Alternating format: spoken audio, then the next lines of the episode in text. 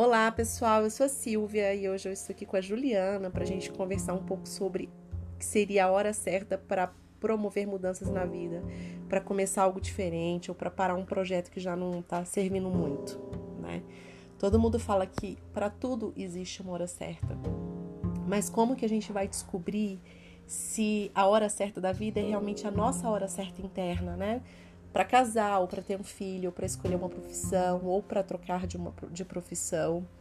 Então, isso é um pouco de pressão que a gente sente de vez em quando, fora as pressões internas para saber se na dança da vida a gente está no fluxo bom, não é, Ju? Então, a primeira pergunta que eu faço para você é essa: você também sente muita pressão quando você pensa em momentos certos?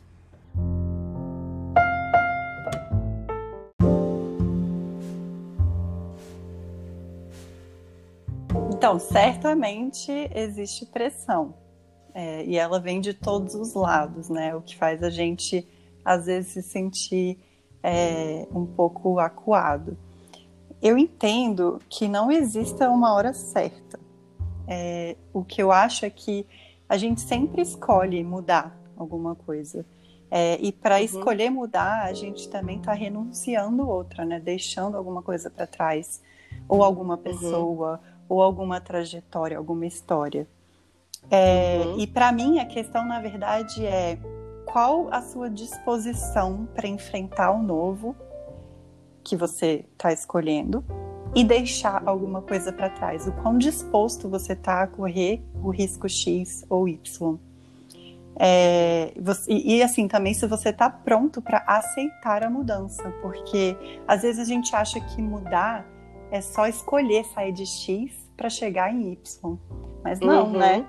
A mudança é, também significa um caminho, uma trajetória. Uhum. E aí é que eu uhum. pergunto: você está pronto para seguir esse caminho?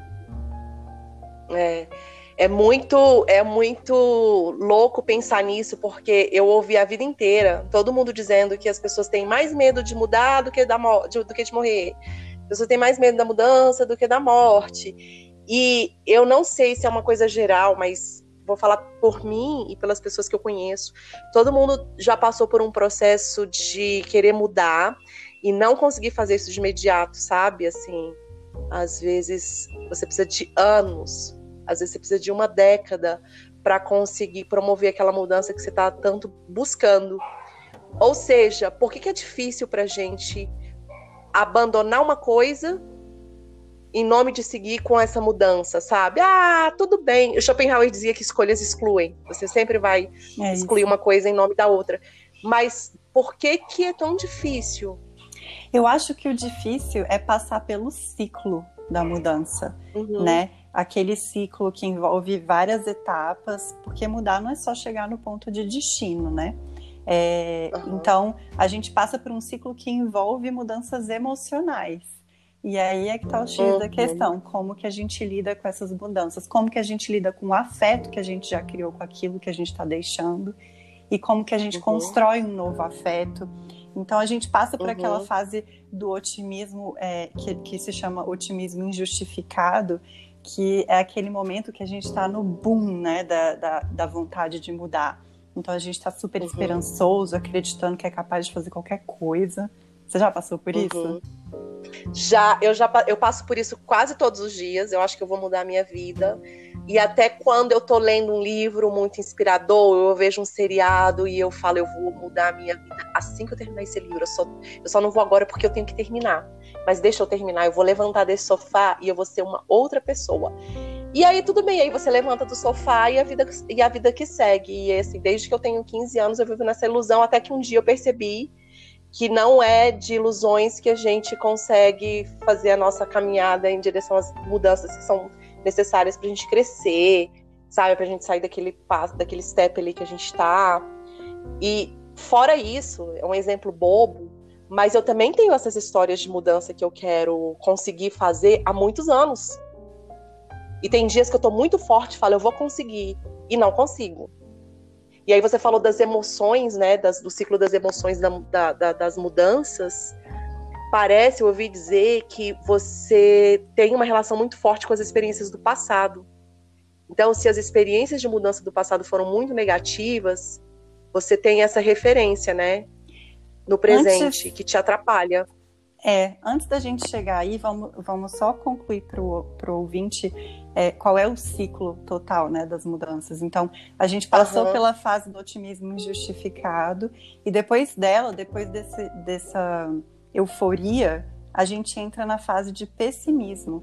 É, que é quando a gente acha que ai, não vale a pena desprender de toda essa energia para chegar nessa mudança, sabe? A gente acha que tem muitas dificuldades pelo caminho, a gente começa a se sentir frustrado, é, por conta da demora dos resultados, né? Os resultados muitas vezes demoram para chegar. É, e aí é quando a gente muitas vezes pula fora, desiste de, de concluir.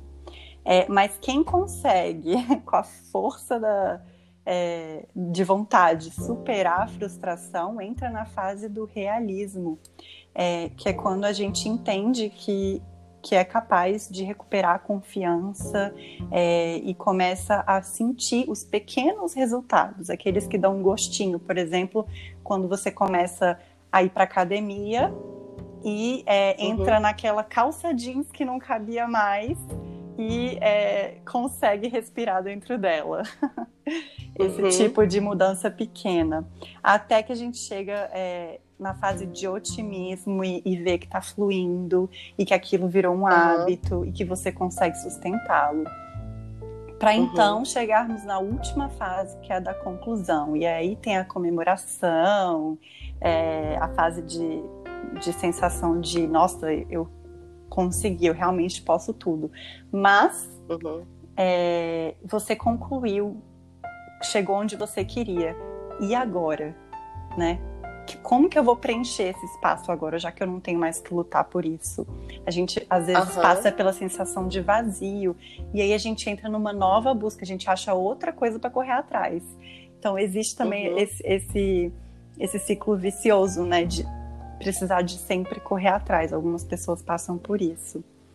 É, uhum. Agora, com relação ao que você falou há pouco sobre as memórias do nosso passado, de fato elas entram aí com tudo, né? Às vezes a gente passou por alguma situação muito frustrante ou muito traumática, é, de repente na infância, que tem a ver com esse nosso, com essa nossa nova meta. É, e quando essa essa situação é, para a terapia da Gestalt, quando essa Gestalt não foi fechada, é, a gente vai continuar repetindo esse ciclo até conseguir fechar essa gestalt, até conseguir ressignificar as crenças que estão por trás dela. É, e mesmo que a pessoa fale, não, eu não sou guiada para esses negócios do passado, não, eu sou muito bem resolvido com tudo, a gente não pode se iludir, porque a gente não tem acesso a isso, a gente está falando de uma parte inconsciente nossa, né? E aí a gente se frustra, a gente acha que a gente não é bom o suficiente para para tentar mais, que é preguiça, que é porque a gente não se esforça, não sabendo a gente que tem um, um processo gigante, assim, um aterro dentro da gente guiando, né? É, você falou uma palavra-chave aí, que é o inconsciente. Na verdade, é, existe até aquela, aquela metáfora do, do, iceberg, né? Que a parte do nosso consciente é só a pontinha do iceberg. E que aquela parte uhum. profunda que está toda lá embaixo está no inconsciente e a gente não tem acesso, a não ser que a gente busque o autoconhecimento e faça terapia ou qualquer outra ferramenta que achar é, que vale para você. Então, é, pode ter certeza que você está é, dando de cara diariamente com as suas memórias do passado, com as suas crenças é, e, e, padrões de comportamento já rígidos e bem estabelecidos, é, que muitas vezes é, são impulsionantes, né, te levam para frente, mas outras vezes são limitantes. E por isso que é tão importante uhum. conhecê-los, porque quando você conhece, você está atento e presente passando por eles, uhum. você pega no o pulo do gato, né, e de repente consegue mudar. Uhum. Você falou alguma coisa da Gestalt, né? Que a gente precisa de fato fechar algum ciclo para estar tá preparado para seguir adiante. Mas o que, que é o que, que é isso? O que, que é Gestalt, assim, para quem nunca ouviu falar? É, então, a Gestalt terapia é uma das, das linhas da terapia humanista é, que acredita que tudo que a gente vive vem em ciclos e que a gente precisa concluir esses ciclos da vida para que a gente, justamente como você falou, consiga seguir em frente. Então, quando a gente fala de fechar uma Gestalt, significa é, viver uma experiência X, concluir os aprendizados dessa experiência é, e, e, fechar, concluir essa experiência para estar tá pronta para uma próxima. Ah, tá, entendi. Não significa necessariamente passar pela situação por uma vez só, né? Ah, eu passei, eu já passei, eu já me fechei aqui. Ah, não. Não é, né? Não. É, até porque. Então, isso justifica aquilo de a gente ficar anos tentando mudar, sair de um relacionamento, terminar uma amizade tóxica, mudar de emprego. Entra tudo aí, eu acho, talvez, sim. Total, total. Porque é, às vezes a sua gestalt começou com alguma coisa que você vivenciou na infância, por exemplo, é, dentro de, de algum relacionamento abusivo que você presenciou na infância, e aí você é, uhum. cria algumas crenças relacionadas a isso. E se você não trabalha uhum. essas crenças, você não fecha essa gestalt e não consegue sair desse ciclo uhum. é, de só arrumar relacionamentos abusivos, por exemplo, ou de é, não acreditar que não existam relacionamentos é, positivos. Uhum. E, então, isso é o tipo de coisa que a gente. Eu não sei se a gente pode afirmar categoricamente muitas coisas, né? Quando o assunto é mudança. Mas talvez seja possível a gente afirmar que, em muitos casos, as pessoas não vão conseguir mesmo mudar sozinhas quando chega num caso desse, de relações abusivas ou relacionamentos muito longos e assim, onde as pessoas já se acomodaram demais é, e elas veem que elas não conseguem sair dali, talvez elas realmente não consigam sozinhas, né? É, talvez não. Falando de uma terapia mesmo. Justamente, é. talvez é, seja a hora de buscar ajuda, né? Seja a hora de, de conhecer algum tipo de trabalho de autoconhecimento é, ou de terapias de cura, que existem tantas por aí, né? Mas isso é um tema para um, uma temporada inteira de podcast, né? Uma temporada inteira. Se for falar de cura e de possibilidades que a gente tem, nossa, tem, tem muita coisa. Fica até o convite para você voltar para que a gente dê continuidade nisso daí, porque. Ah, eu vou adorar. Todo mundo tá, tá, tá, tá achando bom poder trazer isso tudo, né, pro interno da uhum. gente. Eu quero resgatar um negócio que você falou lá atrás, de que é muito bom também quando a gente consegue se planejar para mudar, né? Mudança requer um pouco de planejamento. Então, às vezes, não é porque a vida tá louca, ou difícil demais, ou eu não posso nada e tudo é impossível. Não, você tem que ter a maturidade e autoconhecimento de parar e fazer esse planejamento de mudança. Né? Às vezes, isso não é possível. E o exemplo mais gigante que a gente tem é o ano que a gente está vivendo, né? Então, tem é, uma, uma uma classificação dessas fases da vida que as pessoas chamam de mudança, que a gente está conversando. A gente falou aqui de relacionamento, a gente falou de emprego, a gente falou de, uh, sei lá, de repente mudar de país ou fazer uma mudança de bairro. É, o nome é esse mesmo, mudança. Mas também tem um ciclo de transformação interna que ninguém vê, não tem absolutamente nenhuma relação com um projeto de vida que está todo mundo de olho e vendo que você está movendo de um lugar para o outro. Às vezes só você sabe. Então, isso é chamado de transformação. E ainda tem também a disrupção, que, como no, próprio nome já fala, né, é um corte que existe. E aí a gente não tem aquele tempo de planejar, a gente se depara com uma com uma situação, com uma pedrada aqui na cabeça da gente, e você tem que sair de onde você estava. Você é obrigado. É. Você gostaria de falar um pouco sobre esse ano que a gente está vivendo em relação às mudanças? Sim, eu acho que nesse ano especialmente, é, sortudo é aquele que escolheu as mudanças que queria fazer, né? Ou que teve tempo de planejar as suas mudanças para esse ano. É, e como é. você falou, muitas vezes as mudanças elas, elas simplesmente acontecem, né? Elas batem na porta e se apresentam. É e você não tem muito o que fazer. É, é aí que a gente é. tem a oportunidade de conhecer é, a, a, quanto anda a nossa resiliência, né? E muitas vezes é um momento de refletir e, e dar um pouquinho mais de atenção para a nossa resiliência.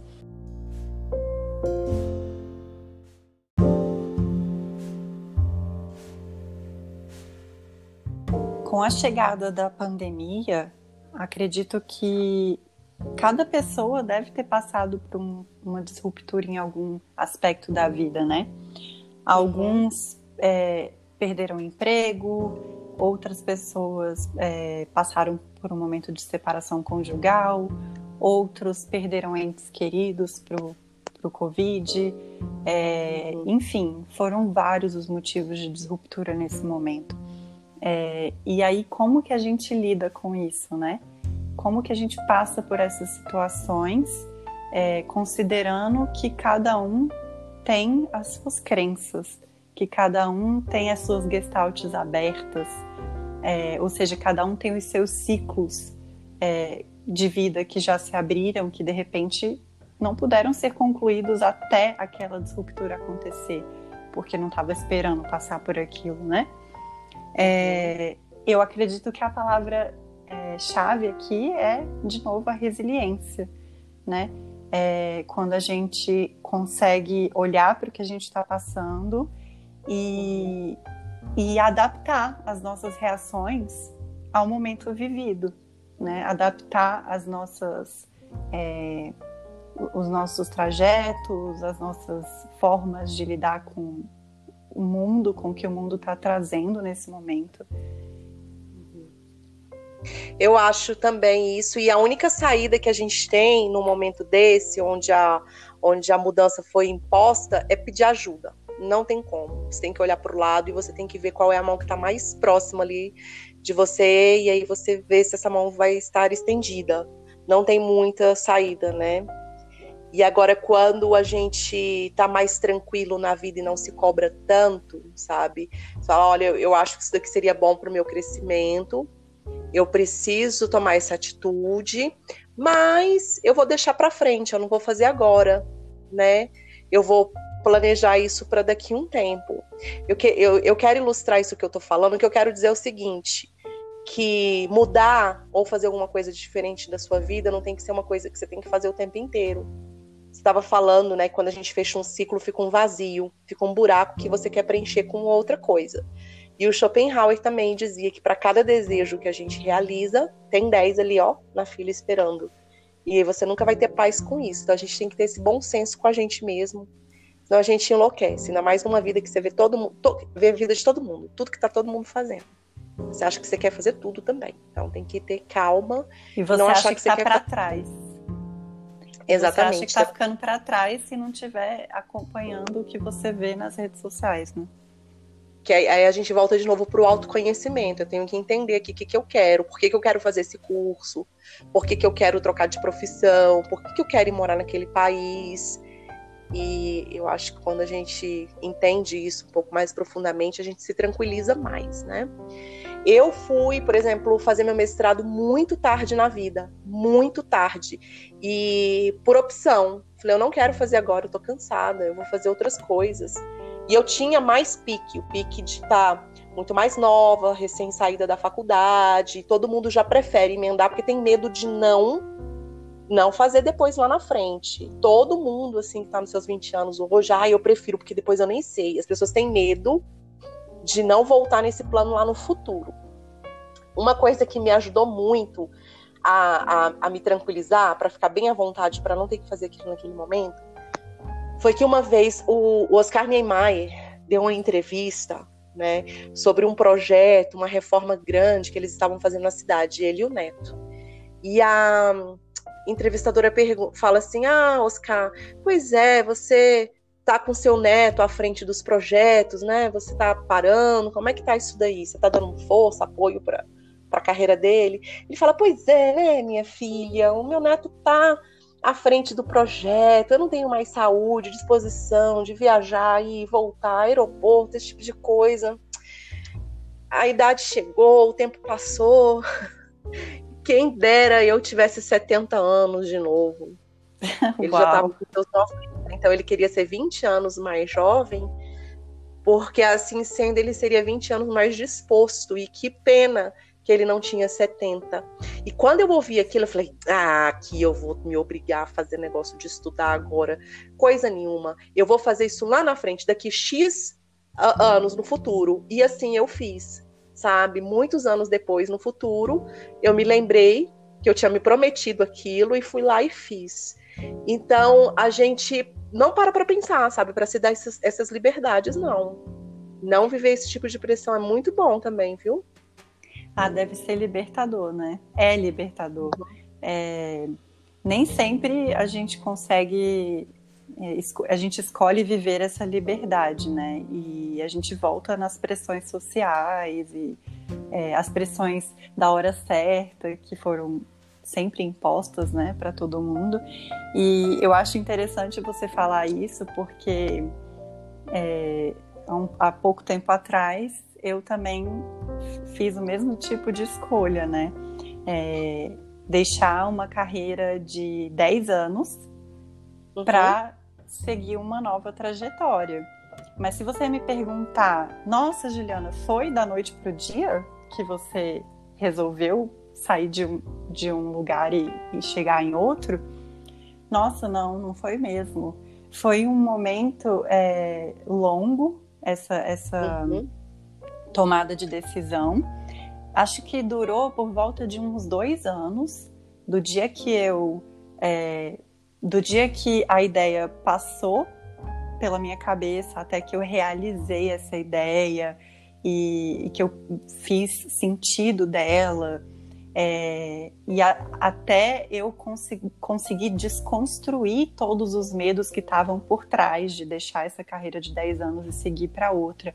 Medos como, é, vou te dar alguns exemplos, deixar para uhum. trás a carteira, a, a, carteira de trabalho assinada, é, a possibilidade de não ter um seguro de saúde, uhum. que viesse que viesse atrelado ao, ao, meu emprego, a possibilidade de não ter um salário fixo mensalmente. Uhum. Nossa, isso são medos tão grandes e que estão tão lá no fundo, são crenças tão antigas é, que provavelmente vieram dos meus pais. Hoje em dia, depois de muito trabalho de autoconhecimento, eu reconheço isso. É, que foi um trabalho muito longo, esses dois anos aí de, de luta, de reconstrução, para que eu é, tenha criado a coragem de. E assim, não é uma coragem de, ah, eu não tenho mais esses medos. Não. Uhum. Foi um momento de me sentir disposta a encarar esses medos, porque até então eu não estava disposta. Eu não estava pronta e afim de encarar esses medos. Eu preferia deixar para trás. Mas quando eu me senti disposta, foi aí que eu é, conseguir mudar. É, eu fico pensando se não tem também o, o mercado do medo, né? Porque dizem que tem muita coisa que é estruturalmente pensada uh, ah, para que você tenha muito medo, porque o, o, mercado do medo é um mercado que dá muito dinheiro também, né? Você precisa e te bloqueia, o que é muito muito vantajoso para outras esferas sociais que a gente nem imagina, né? Grandes empresas, governo, como que a sua vida é controlada ali por outras forças que a gente não está vendo muito bem. Então, assim, tem esse tipo de jornalismo, é, pinga-sangue e muitas informações midiáticas que te levam a ficar com pavor, pavor, pavor o tempo inteiro, que te prende mesmo. Você fala, não, eu tenho que ter um plano de saúde. Eu tenho que passar num concurso e ter estabilidade, porque se eu não tiver, eu vou morrer eu vou ter ataque cardíaco enquanto eu não conseguir, porque você nem vê a vida passar, você nem curte, porque você fica atrás de uma segurança. Então, olha só o tanto de vozes que a gente tem que desautorizar para perder o medo. Primeiro, a gente tem as nossas, que são guiadas por todo aquele ciclo das emoções da mudança que você falou, né? Que já é uma coisa sua. É. Agora, o quanto que não tá vindo de fora, então você tá o tempo inteiro é, é, lutando Hoje, depois dessa conversa, fica mais claro ainda para mim do porquê que é, mudar é tão difícil, porque a gente tem tanto pavor, né? E o quanto que isso é cansativo, né? Então, assim, nossa, é, nossa, é por isso que quando a gente chega na, é, naqueles estágios do, do ciclo de mudança de de desesperança, por isso que é tão fácil de desistir. O cansaço psicológico é tão grande de é, passar dias e dias é, lutando e buscando entender o que está por trás desse medo e descobrindo formas de, de é, ressignificar esses medos. E aí vai atrás de terapia, vai atrás de livro, vai atrás de vídeo, vai atrás disso, daquilo. Cansa, né? Aí, é, muitas vezes, a solução mais fácil é jogar a toalha. Mas é, o que eu tenho para dizer é que vale muito a pena resistir, sabe? Segurar firme e, e entender que é só mais uma desconstrução que acontece na sua vida. E assim, virão outras, é, mas é, quanto mais o tempo passa e desconstrução após desconstrução, reconstrução, a gente fica mais firme, né? É um caminho uhum. até gostoso de percorrer. É, exatamente. Olha, eu, eu já quis no passado, assim, desesperadamente fazer mudanças na minha vida, que eu acabei não fazendo porque não, não tinha que acontecer mesmo, né? Não dependia só de mim. E aí o tempo passou e nada aconteceu. Eu não fiquei triste, não fiquei deprimida, eu não tive uma queda em qualidade de vida. Aconteceu absolutamente nada. Então talvez não fossem uh, mudanças vindas de uma vontade muito genuína. Por isso que eu falo que é muito importante entender se a sua mudança é porque você absorveu que os outros querem viver daquela forma e você quer viver também. Ou se você fica mais tranquilão ali, sabendo qual é a sua onda, sabe? Eu vou focar nisso daqui que é muito importante para mim. E aí não importa o quanto falem, isso aqui é impossível, isso tá difícil, isso é caro, hein? E vai ter que acordar cedo, hein? Não, não vai mais dormir, não, hein? Olha, vai. A pessoa não liga muito, não. Ela fala, não, tudo bem, eu vou. Eu vou tomar esse passo eu vou mudar a minha vida.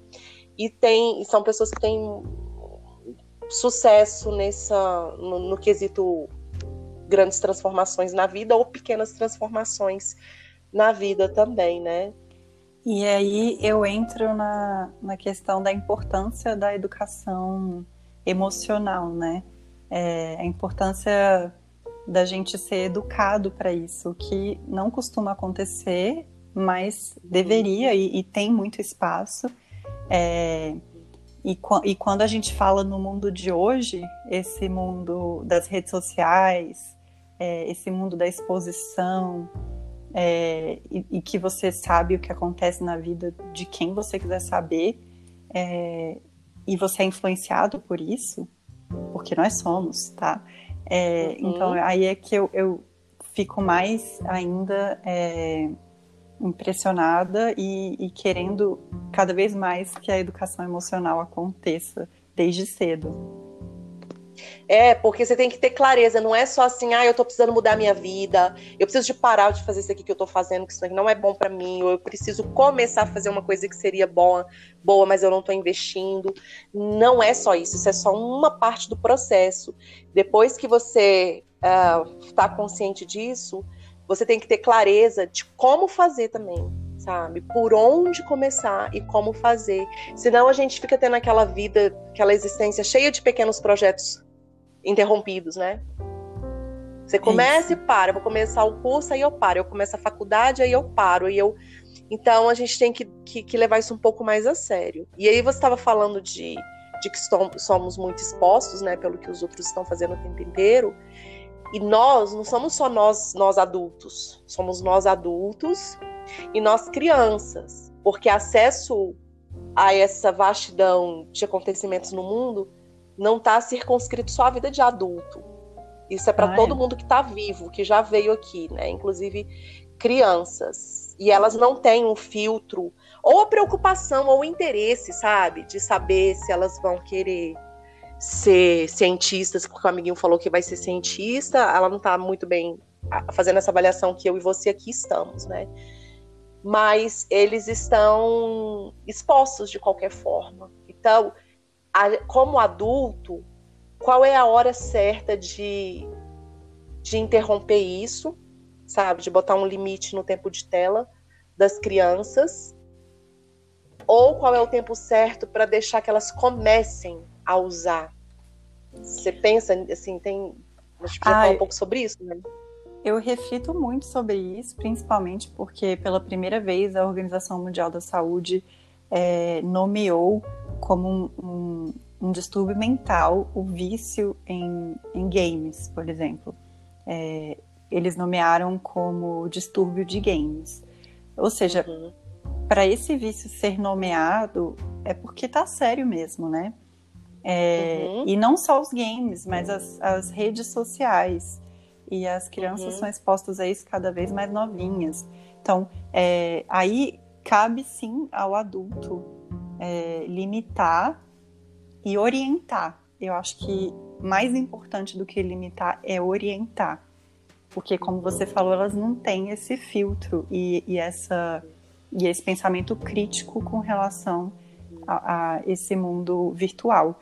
Então, é, cabe a nós orientar e ficar atentos a alguns padrões de comportamento, é, alguns sintomas, é, comorbidades. Então, é, o meu alerta é para isso: atenção e orientação a, a essas crianças. É, porque eu estava vendo uma entrevista com o Antônio Fagundes agora, bem recente, tá? Coisa de poucas semanas, duas semanas. E falando que durante a pandemia, pela primeiríssima vez na vida dele, ele foi jogar videogames. Ele tem 71 anos de idade. E uma pessoa formada já, com uma cabeça completamente consciente dos perigos desse mundo dos games, né?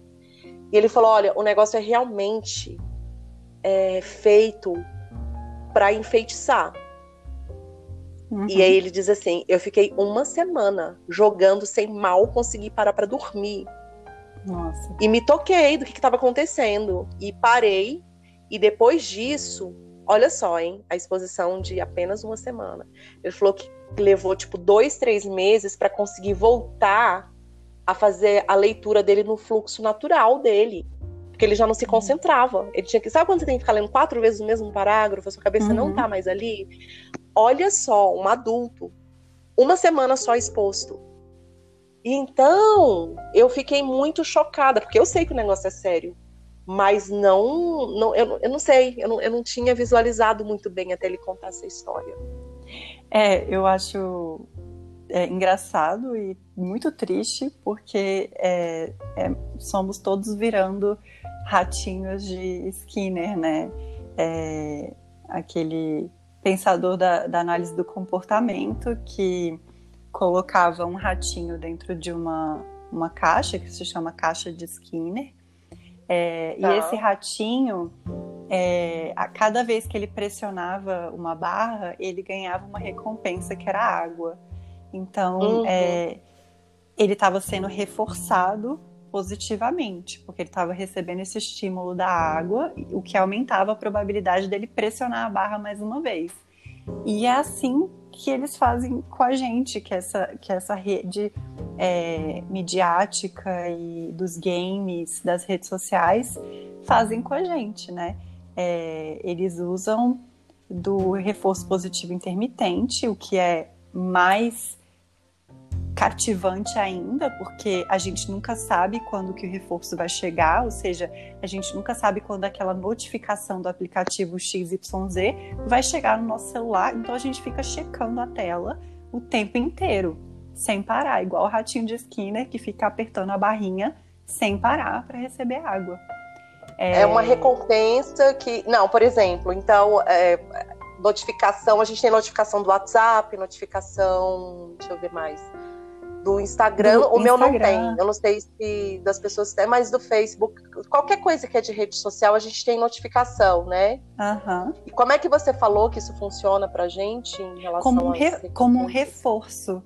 Como um reforço, porque vai aumentar a probabilidade da gente é, entrar nas redes sociais, ou seja, vai aumentar a probabilidade desse comportamento acontecer mais uma vez é, é o que os analistas do comportamento chamam de condicionamento do comportamento. É, a gente está sendo condicionado por esse estímulo das notificações, uhum. pelo like, pelos comentários, pelo compartilhamento, pela visualização do vídeo X.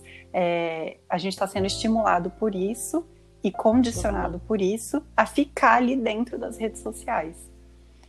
E, e, isso é muito louco, porque é, é aí que está é, é aí que eles ganham o nosso vício, né? Então, é, achei muito legal que você falou que no seu Instagram você desativou as notificações, né? Essa é uma das Sim. formas que a gente.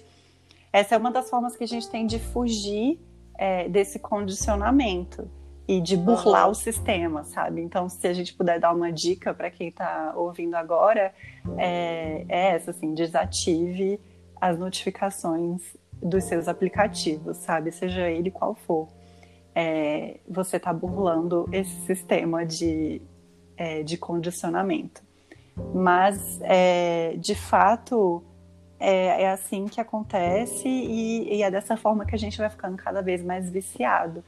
E, assim, uhum. nós, é, dessa, dessa nossa geração, é, passamos, vivemos um momento em que não havia a rede social, em que não havia o, o smartphone, é, em que isso e, a, e, as notícias elas não eram portáteis, elas não caminhavam com a gente, né? Então, por exemplo, uhum. é, eu ia para a escola, ficava cinco, seis horas na escola e só quando eu voltava para casa é que eu tinha acesso mais uma vez à televisão. Né? Exatamente. Hoje, hoje em dia não, a criançada vai com o celular para a escola não tem uma folga, sabe? Os adultos vão com o celular para o trabalho. É, mas eu acho que como a gente passou por essa fase de não é, de não viver grudado nas notícias, uhum. de não viver grudado nas notificações, é, posso estar enganada, mas de repente por isso eu acho que a gente consegue filtrar um pouco mais. Mas e essa garotada que já nasceu passando por isso?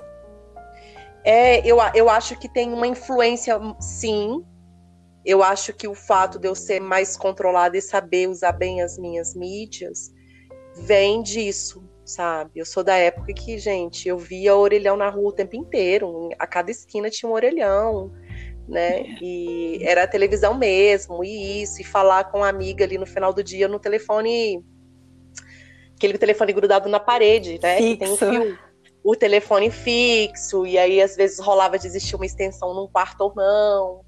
E aí uhum. outro membro da família podia ouvir. Aquilo ali era o máximo de, de, de interferência. De né? interação. Né? É, eu acho que tem gente assim da nossa geração que já foi pego. Eu vejo muita gente mais velha, assim, mais velha que eu digo não são as crianças, né? Esses novos adolescentes, a geração Y, falando assim: eu desinstalei o meu negócio porque eu não estava sabendo usar. Eu desinstalei o programa X ou Y, porque estava me consumindo muito tempo e eu não estava conseguindo usar. E eu passei por uma vida de estudo rigoroso agora nos últimos tempos e nunca precisei desinstalar nada. Ponho no silencioso e para mim acabou. É concentração total. Eu acho que tem alguns adultos que foram pegos e alguns que ficaram um pouco mais limpos disso aí. Nós ficamos, né? Uhum. Agora, quando fala-se da dos nativos digitais, que são os que não tiveram esse, esse mundo pré-internet, eu tenho muita preocupação. Porque se um adulto já está exposto a isso, você deixar uma criança jogar videogame o tanto que ela quer, ou acessar o que. Ou ter um telefone na frente da tela, não importa. Pode ser um vídeo do YouTube, não importa, é uma tela que está ali na frente dela. É a mesma coisa que se falasse na década de 80 que tem alguém vendendo droga para criança ali que vai arrebentar uhum. com o sistema psicolo é, é, neural dela. Então todo mundo ia ficar apavorado, né? E sair em proteção a essas crianças. Mas a gente não está fazendo com o celular porque ele está dentro de casa. Olha que horror. É verdade.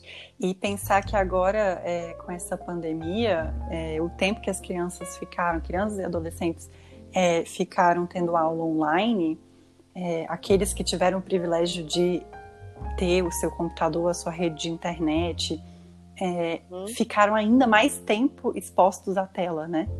É, uhum. E muitas vezes dentro do quarto, o pai sem saber se aquela tela estava realmente transmitindo uma aula ou é, um vídeo do YouTube, se aquela uhum. criança estava clicando nas sugestões de vídeo que o YouTube manda. É, uhum. É, se estava se comunicando com um estranho ou não. Isso também uhum. me preocupa bastante. E, e a mim é, me surpreende muito que é pela primeira vez na história da humanidade, a gente está vindo aqui num processo evolutivo há alguns milhões de, de anos, e pela primeira vez na nossa história, os filhos estão nascendo e, e, e, se desenvolvendo ali, aquele pessoalzinho já na, na idade escolar, na fase inicial escolar, é, eles estão menos inteligentes do que a geração anterior, ou seja, os próprios pais. E tem um artigo de um, de um cientista, um neurocientista francês, que foi publicado no site da BBC para divulgar o livro dele, sabe? Então, o livro que ele escreveu foi A Fábrica de Cretinos Digitais, que hum. foi um estudo bem longo que ele desenvolveu é, para para provar mesmo que as crianças e os jovens eles estão menos inteligentes. Então, quem não for ler o livro, vou repetir o nome do livro, A Fábrica de Cretinos Digitais, é um neurocientista francês, eu não vou lembrar, mas quem não quiser ler o livro, quem quiser saber mais quem é esse cara, tem um artigo publicado agora, em outubro de 2020, super novo, no site da BBC, é BBC News. É só ir no Google colocar BBC News e, e aí vocês vão achar esse, esse artigo dele, sabe? eu fico muito apavorada. Eu também. apavorada a cada dia que, que eu, a gente liga a televisão e vê uma história é, sobre alguma criança que está realmente viciada nos games ou nas telas. É, e, e será que o pai ou a mãe dessa criança tem recursos é, psicológicos, às vezes também financeiros, é, para guiar essa criança a, a conseguir sair desse vício, né? Como que essa criança vai conseguir sair desse vício? Eu penso nisso diariamente. Não estão conseguindo. Eu acho que os adultos, sabe, de uma forma geral, ou os pais, ou aquele adulto que de repente é, está responsável por cuidar daquela criança, um avô, uma avó, essas pessoas não, um tio, uma tia não estão conseguindo, os adultos no geral. O sistema educacional formal, as escolas incentivam cada vez mais. Ninguém está pensando na hora certa de parar, vamos voltar a usar tesoura e cola e giz. Então, para tudo ser interessante, tem que, tem que ter tecnologia envolvida, né? Um tabletzinho ali básico envolvido. Uhum. Então, nem os professores, e na hora que todo mundo se tocar, chega, chegou, é a hora de parar. Eu não sei, não sei, não dá para fazer esse prognóstico. Mas o que eu acho é que se a gente for parar para pensar em hora certa, vamos colocar essa coisa de tecnologia no topo de prioridade sabe? Para quem está envolvido diretamente com criança ou não, com consigo mesmo. Porque... E eu acho que a pergunta poderia ser, é, ao invés de a hora certa de parar, a pergunta poderia ser qual é a hora certa de equilibrar, né? É, hum. De equilibrar o uso dos, é, dos recursos digitais com os recursos é, presenciais né? Uhum. Eu acho que essa seria uma pergunta bem saudável é, e que guiaria as, as nossas crianças e nossos adolescentes é, a um uso mais saudável da tecnologia. Sim, sim. É isso mesmo. A, a tecnologia, ela também veio para para nos desfavorecer em relação a uma coisa, assim, sabe? Quando você está usando as suas o que quer que seja, tá? Que está dentro de um, de um dispositivo aqui digital. Você está parado. Você não precisa mais se envolver muito com o mundo real lá fora. Você fica ali parado, uhum. sabendo das responsabilidades, que você tem que fazer uma coisa a mais, mas enquanto você está distraído com seu game, com suas mídias, ou olhando a vida do outro, você já está se satisfazendo e acaba não produzindo o que você precisa. E aí tem uma, uma, a teoria do cérebro preguiçoso, né? Que o cérebro ele sempre vai querer evitar dor e ele vai querer não gastar energia. Então, mudar, ter mudança de pequenos hábitos ou grandes mudanças de vida também tem a ver com o cérebro preguiçoso, que todo mundo tem, é natural, é, é da gente mesmo. Isso faz com que tudo seja mais difícil. E se você não tem esse controle das mídias ou dos, dos aparelhos, né, das, disso tudo que está na nossa casa o tempo inteiro, você não levanta e você não vai. Você não vai para academia, você não vai meditar, você não vai caminhar, você não vai arrumar suas gavetas que você decidiu que você vai mudar e vai ser mais organizado. Você vai ficar ali na frente, sentado no sofá, porque é o que, eu, é o, que o cérebro preguiçoso quer, fica no sofá. E o que a gente está reivindicando é, é o seguinte: vamos continuar evoluindo. É, eu acho interessante porque a gente passou é, a, da, da caça, é, né? Uhum. A gente passou da caça ao, é, ao cozimento do, do, das, das coisas que já vinham prontas pra gente, só uhum. o cozimento no fogão. E a gente está chegando, a, a gente já chegou, na verdade, no nível de nem cozinhar, né? Ou seja, a gente já não, não economiza energia só com a caça, a gente já economiza energia com o processo inteiro. E, uhum. e é muito louco porque diariamente eu, eu tenho um aplicativo iFood no meu, no meu celular. Uhum. E diariamente o iFood me manda notificações, aliás, fica até né, esse reminder para mim mesma de tirar essas notificações, uhum. de, é, dizendo assim é, você quer é, você quer cozinhar e lavar louça ou você quer receber pronto? Sabe? Algo uhum. assim. Uhum. Olha que tentador, entendeu? Veja uhum. se o meu cérebro preguiçoso não vai achar isso maravilhoso. Exatamente. Veja se o meu cérebro preguiçoso não vai pre preferir dar um clique no celular e receber a comida uhum. pronta a ter que cozinhar, depois lavar a louça, secar, uhum. guardar, né?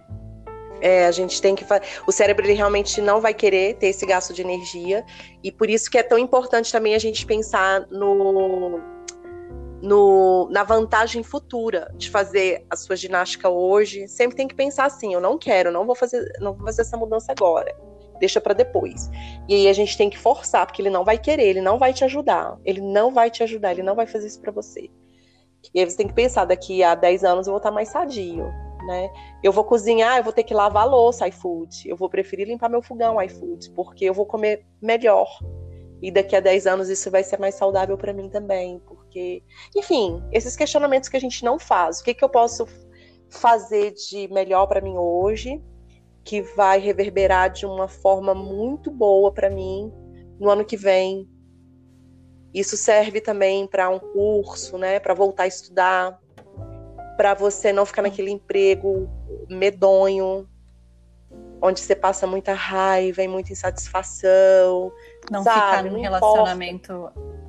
É, não ficar num relacionamento abusivo, é, não ficar na dependência de, de psicotrópicos, é, enfim. É, as, as vantagens podem ser inúmeras de, de combater essa preguiça do cérebro. Né? Vamos parar para pensar nisso se a gente nunca pensou. Ju, é, é uma. A gente foi só pincelando muitas coisas, né? A gente podia Isso. tirar um episódio para falar só sobre o ciclo de emoção de mudança, outro episódio para falar só sobre como isso afeta o ser humano num geral, não só adulto, mas todas as fases etárias da vida, da velhice a quem está acabando de chegar, já seria humor. A gente foi muito pincelandinho, assim. Por isso que eu reforço a necessidade de você voltar para a gente continuar falando. a gente escolhe juntas alguma coisa que seja mais impactante, assim, para que a gente pense a respeito. E vamos fazer. Vamos. É, acredito que compartilhar conhecimento, compartilhar ideias, é muito válido e engrandecedor para quem está compartilhando também. Então, eu agradeço muito pelo espaço, por ter sido tão bem acolhida. É, e eu volto sim, volto em breve. Ai, muito obrigada. Eu vou cobrar isso muito de você. E você tem alguma palavra final para deixar para a gente fazer o encerramento dessa conversa?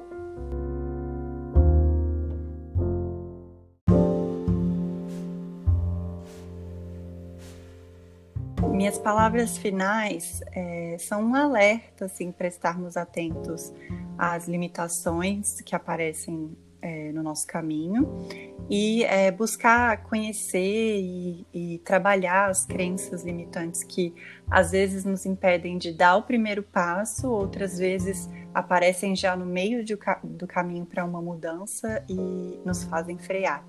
É um convite para um trabalho de autoconhecimento e, e cura. Exatamente. E eu acho que é natural passar por fases da vida, ainda mais quando a gente é um pouco mais velho, que mudar vai ficando mais difícil, porque a gente vai ficando mais estático, né, nos nossos momentos. Mas que mesmo quando demora um pouquinho, a gente não pode desanimar.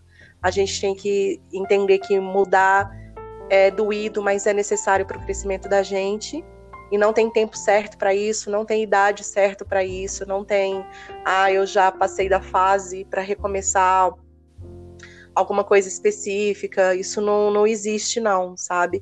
Na, na psicanálise tem um termo que eles chamam de a ética dos desejos, que quando você precisa realmente realizar muito uma coisa, você quer muito uma coisa e você não faz, o preço que você vai pagar é muito alto mas é um preço absurdo.